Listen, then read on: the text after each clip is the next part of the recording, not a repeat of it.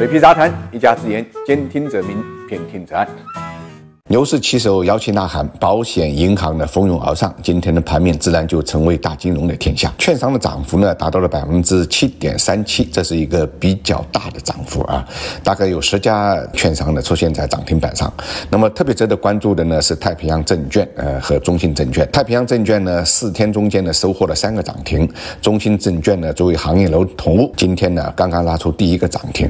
这两个券商啊，在这个板块中间呢，都具有成城门立木这么一个效应，活跃资本市场最大的受益者当然是券商了。市场活跃了，成交放大了，指数上涨了，不管是自营还是代理，券商的业绩呢都有会有增长。业绩有增长，股价呢自然会增长。股价的上涨呢，回过头来又会刺激资本市场的更好的一个预期，良好的循环呢就有可能形成，投资者信心呢才会有所提振。T 加零也好，印花税减免也好，它都有可能成为活跃市场的手段，也有可能呢成为呃管理层释放的利好。这是市场传闻的一种逻辑。紧跟券商板块的是保险，今天的上涨幅度也不小，达到了五点二三。保险呢既是资本市场的投资者。长期资本的资金的主要来源，同时呢，它又是市场活跃的一个受益者。因为保险的投资，呃，所以呢，股市有行情，保险的业绩呢就有增长啊。那么，保险上涨的逻辑跟券商是一样的。而排名呃在第三的今天涨幅是。多元金融它涨了四点五五五，排在第五的呢就是银行，涨幅呢也达到了三点三八。这两个板块同样具有呢三低的一个特征，就是低估值、低风险、低价格，呃，也是这一轮行情的主攻方向。应该讲，整个大金融呃是一个大板块，所以今天的行情简单的来讲，就是大金融冲锋陷阵，房地产和新能源扮演的就是保驾护航的角色。我们看到盘面上啊，房地产开发啊。今天，呃，上涨整个是一点八六啊，那么房地产的服务呢，也是一点八六，应该讲都是高于指数上涨的。水泥建材涨幅是一点九六，装修建材涨幅是二点六七，而汽车整车的涨幅呢，达到了三点五三，呃，是涨幅啊前五个行业板块中间唯一的一个非。金融股啊，应该讲就是汽车。那么不管是房地产还是汽车啊，我们都一再跟大家介绍了，这是两个产业链的板块，也是未来呃这个市场整体估值提升的主要的支撑。房地产主要是抬高底部，新能源车产业链负责的是打开市场空间。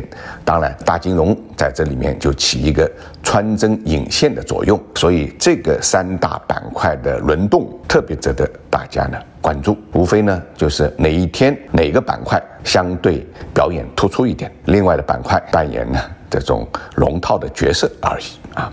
过去的一周啊，这个市场呢应该讲还是表现相当不错的啊。上证指数呢涨了三点四啊，深成指呢涨了二点六八，创业板呢同样涨了二点六一。我们看一下成交量啊，上海的成交量由上周的一点四九。万亿放大到了一点七七万亿，呃，实际上就放大了两千八百亿。尤其是今天，实际上盘面上上海是增加了一千亿的成交量和昨天相比。那么深圳的成交量呢，呃，是从二点二九万亿放大到了二点三六万亿，其实是放大了七百亿啊。这个七百亿数字呢，跟今天深圳市场和昨天相比放大的这个成交量是一模一样的。那么值得关注的，同样。还有北上，北上资金本周流入三百四十五亿，这是今年以来第三大的一个数值啊。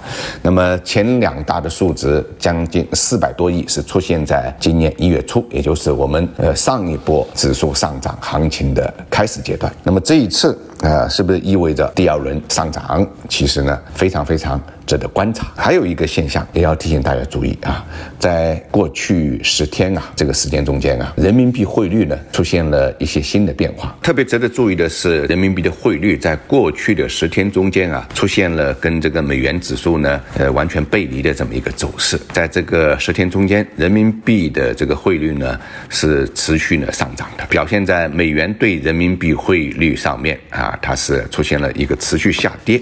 那么从七点二三六。七跌掉了今天的七点一六四幺，而同期美元指数我们看到是从九十九点五五涨到了一百零二啊。换句话来讲，人民币汇率可能正在走出下降的这么一个螺旋，开始呢跟美元指数背离的这么一个独立行情，这个也是非常值得引起大家关注的。一定程度上意味着以人民币计价的中国资产，也许呢会迎来呢新的上升的机会，这是一个不可或缺的背景或者说基本面吧啊。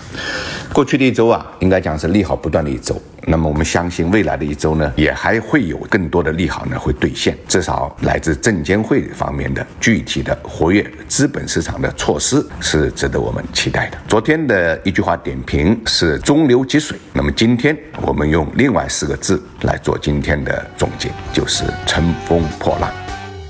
想了解每日股市动态的朋友，可以订阅我的喜马拉雅专辑，或者搜索公众号“水皮杂谈全拼”。